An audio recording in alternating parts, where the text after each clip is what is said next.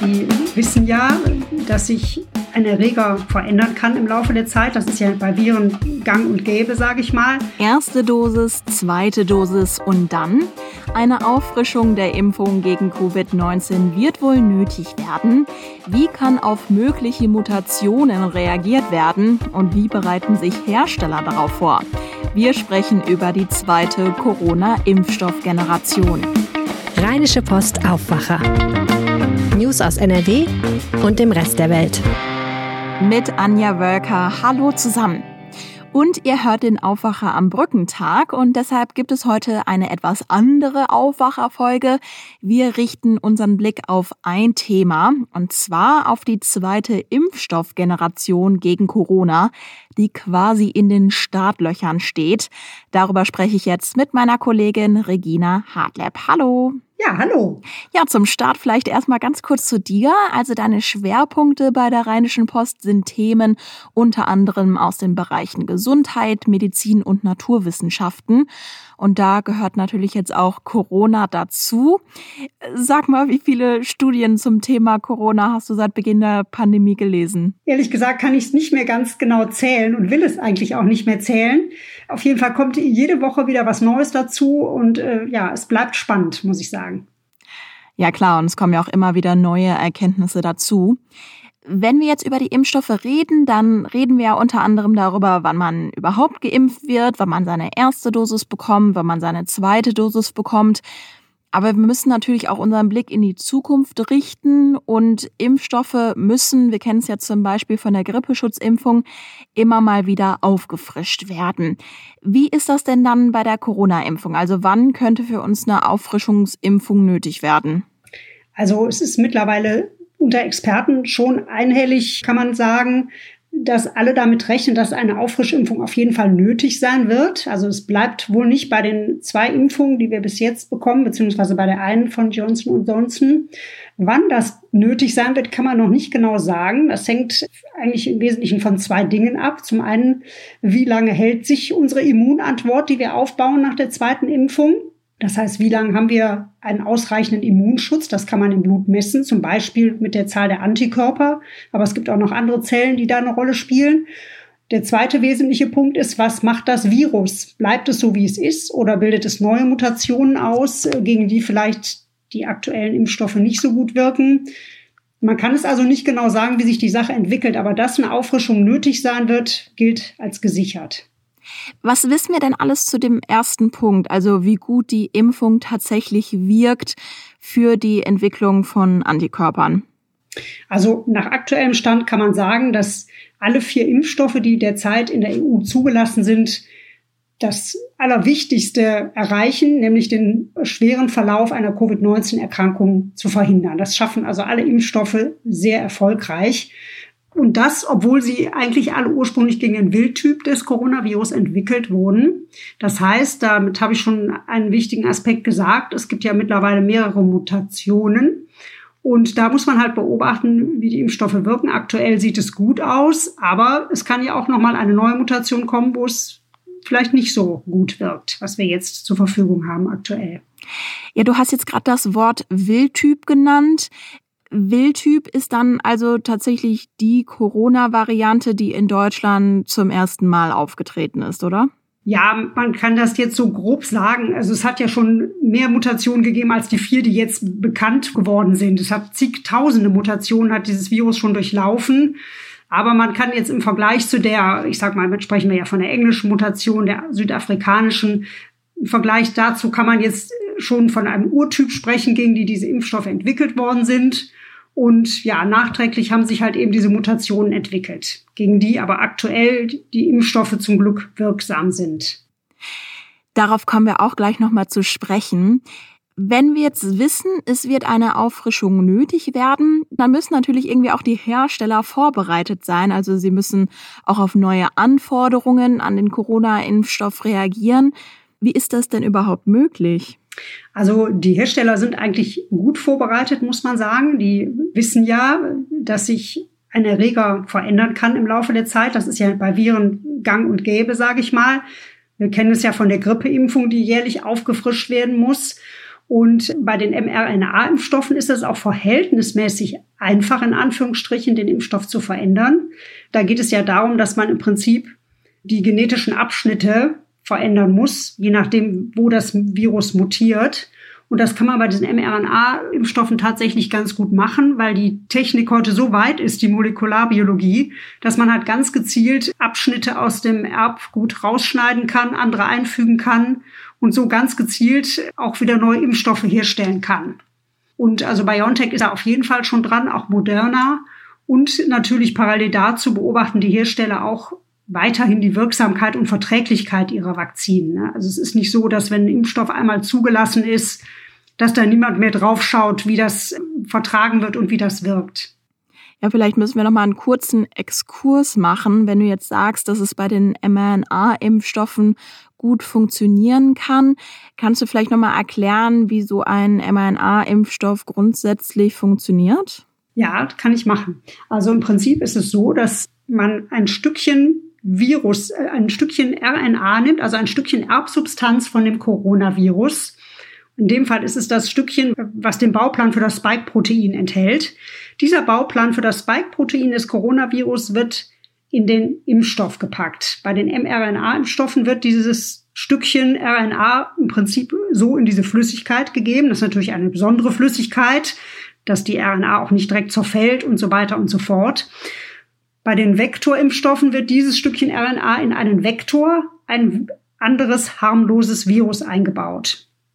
So, und dann ist das Prinzip der Wirkung im Prinzip bei beiden ähnlich. Wenn der Impfstoff in den Körper gelangt, also damit das Stückchen Erbsubstanz des Coronavirus, ein Stückchen, was alleine nicht zur Produktion von vollständigen Coronaviren führt, natürlich. Aber es reicht, dass unser Körper, wenn es diese mRNA bekommen hat, anfängt, Eiweißstückchen, Bausteine vom Coronavirus zu produzieren. Und diese Bausteine wiederum regen dann unser Immunsystem an, Abwehrstoffe zu bilden, also Antikörper und diverse andere Abwehrzellen. Sodass, wenn dann eines Tages tatsächlich vielleicht ein richtiges, komplettes Coronavirus uns infiziert, unser Körper schon gewappnet ist und die Immunantwort sofort reagieren kann auf die fremden Antigene, die eingedrungen sind. Also in der Corona-Pandemie lastet natürlich irgendwie so ein gewisser Zeitdruck auf uns, beziehungsweise die Wissenschaftler haben sich natürlich sehr darum bemüht, so schnell wie möglich einen Corona-Impfstoff zu entwickeln, was ja auch ein absoluter Erfolg war. Wie lange dauert es denn dann jetzt, so einen Impfstoff anzupassen und also einen Impfstoff der zweiten Generation zu entwickeln?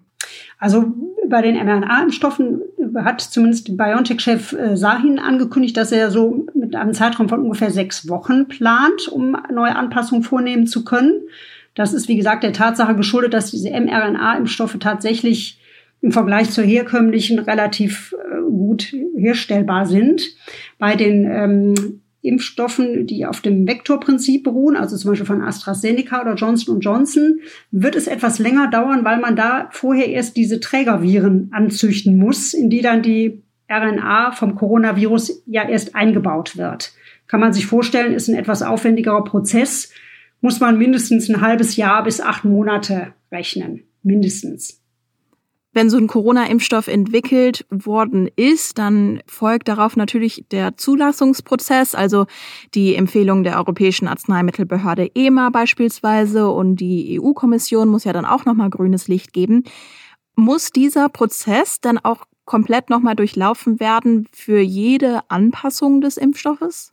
Also im Prinzip muss natürlich der Zulassungsprozess durchlaufen werden, aber die EU hat tatsächlich schon gehandelt und äh, die Kommission hat äh, schon frühzeitig reagiert und bereitet sich auch darauf vor, dass eben neue Impfstoffe nötig sein werden. Und man hat also schon sich geeinigt, dass auf jeden Fall in Zukunft ein relativ kleiner Datensatz reicht, um dann ähm, die Zulassung erneut auszusprechen für einen modifizierten Impfstoff. Also das äh, klingt so, als ob das tatsächlich zügig und unkompliziert laufen würde. Aber natürlich schauen Sie sich dann nochmal die neuen Daten an, ist klar. Aber wie gesagt, es ist jetzt nicht mehr nötig, äh, riesige neue klinische Studien oder so aufzulegen vorher. Also wenn ich es richtig verstehe, das liegt wahrscheinlich dann auch daran, dass die Basis in gewisser Weise schon vorhanden ist, oder? Genau, die Basis ist da und es würde ja dann gesetzt den Fall, es gibt eine Mutation, wo man weiß, aha, die wird von einem anderen Stückchen Erbgut verursacht, dann würde man ja eigentlich nur dieses Stückchen Erbgut gezielt neu in den Impfstoff einsetzen, vielleicht anstelle des anderen. So, da müsste man sich ja nur darauf die Daten bezogen angucken. Also es ist da nicht davon auszugehen, dass das irgendwas an der Verträglichkeit oder ändern würde. Deshalb reicht dann ein etwas abgespeckter Datensatz aus. Jetzt wollen wir noch mal auf die Mutationen zurückkommen. Du hattest es ja schon zu Beginn angerissen. Inwiefern wirken denn die verfügbaren Impfstoffe gegen die aktuell verbreiteten Mutationen?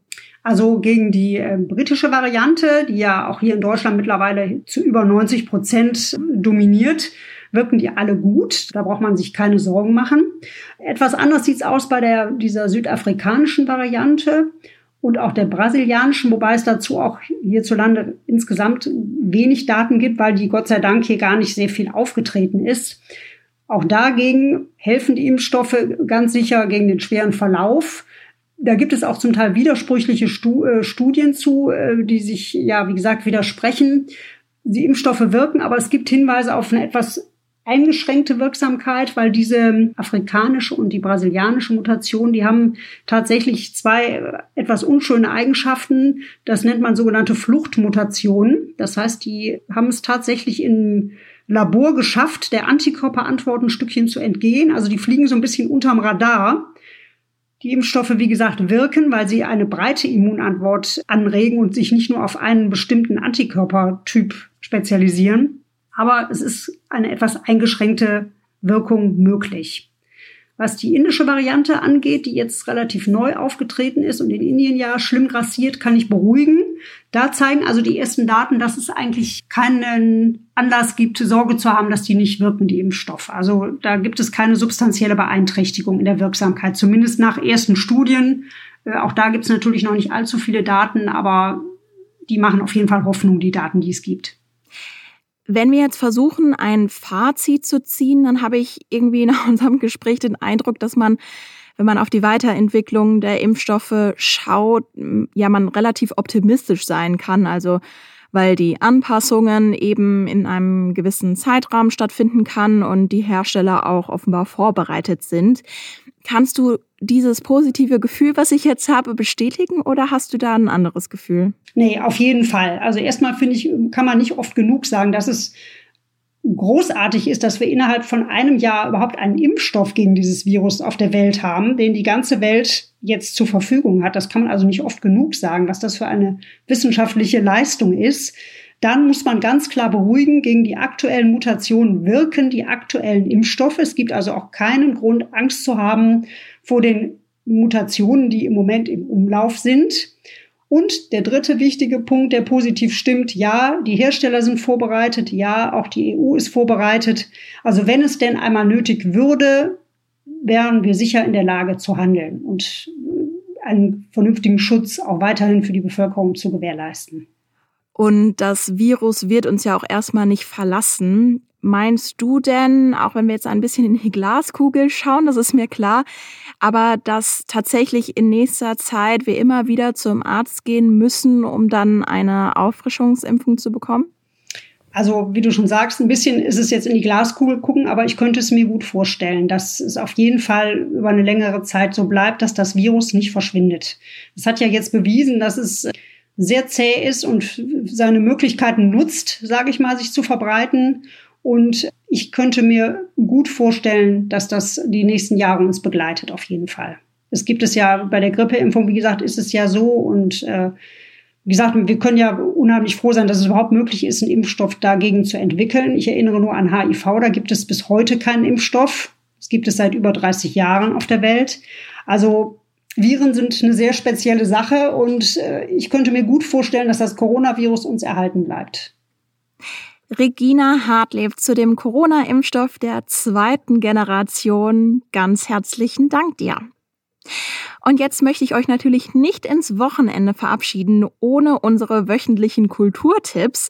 Kulturredakteur Philipp Holstein präsentiert heute seine Empfehlungen. Mein Tipp fürs Wochenende, die Wand von Marlen Haushofer lesen.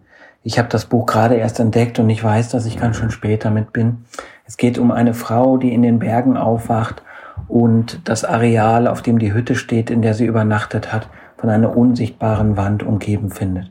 Sie kann die Wand nicht überwinden, sie muss sich nun einrichten in dem Bereich, der ihr zur Verfügung bleibt. Sie lebt in den Jahreszeiten mit einem Hund, mit einer Kuh, sie versorgt sich selbst und alles, was sie erlebt, schreibt sie auf, obwohl sie weiß, dass wahrscheinlich nie jemand diesen Text lesen wird. Der Buch ist in einem Berichtsstil verfasst, der trotzdem etwas Warmes hat und manchmal sogar etwas Raunendes. Und das ist ein ganz faszinierender Tonfall, den übrigens auch der Film aufgreift, der vor ein paar Jahren erschienen ist mit Martina Gedeck in der Hauptrolle. Auch den kann ich empfehlen. Mein Tipp also fürs Wochenende, Die Wand von Marlen Haushofer als Buch und als Film. Schönes Wochenende. Und Philipps Empfehlungen zum Nachlesen findet ihr in seinem Artikel. Den Link dazu packe ich euch in die Show Notes. Und zum Schluss freuen wir uns natürlich sehr, wenn ihr den Aufwacher-Podcast euren Freunden und eurer Familie empfehlt und davon erzählt. Unser Podcast-Team freut sich über jeden einzelnen Hörer von euch. Jetzt wünsche ich euch einen wunderschönen Freitag. Ihr hört uns morgen wieder zu einer neuen Wochenendfolge. Ich bin Anja Wölker. Bis dann. Mehr Nachrichten aus NRW gibt's jederzeit auf RP Online. rp-online.de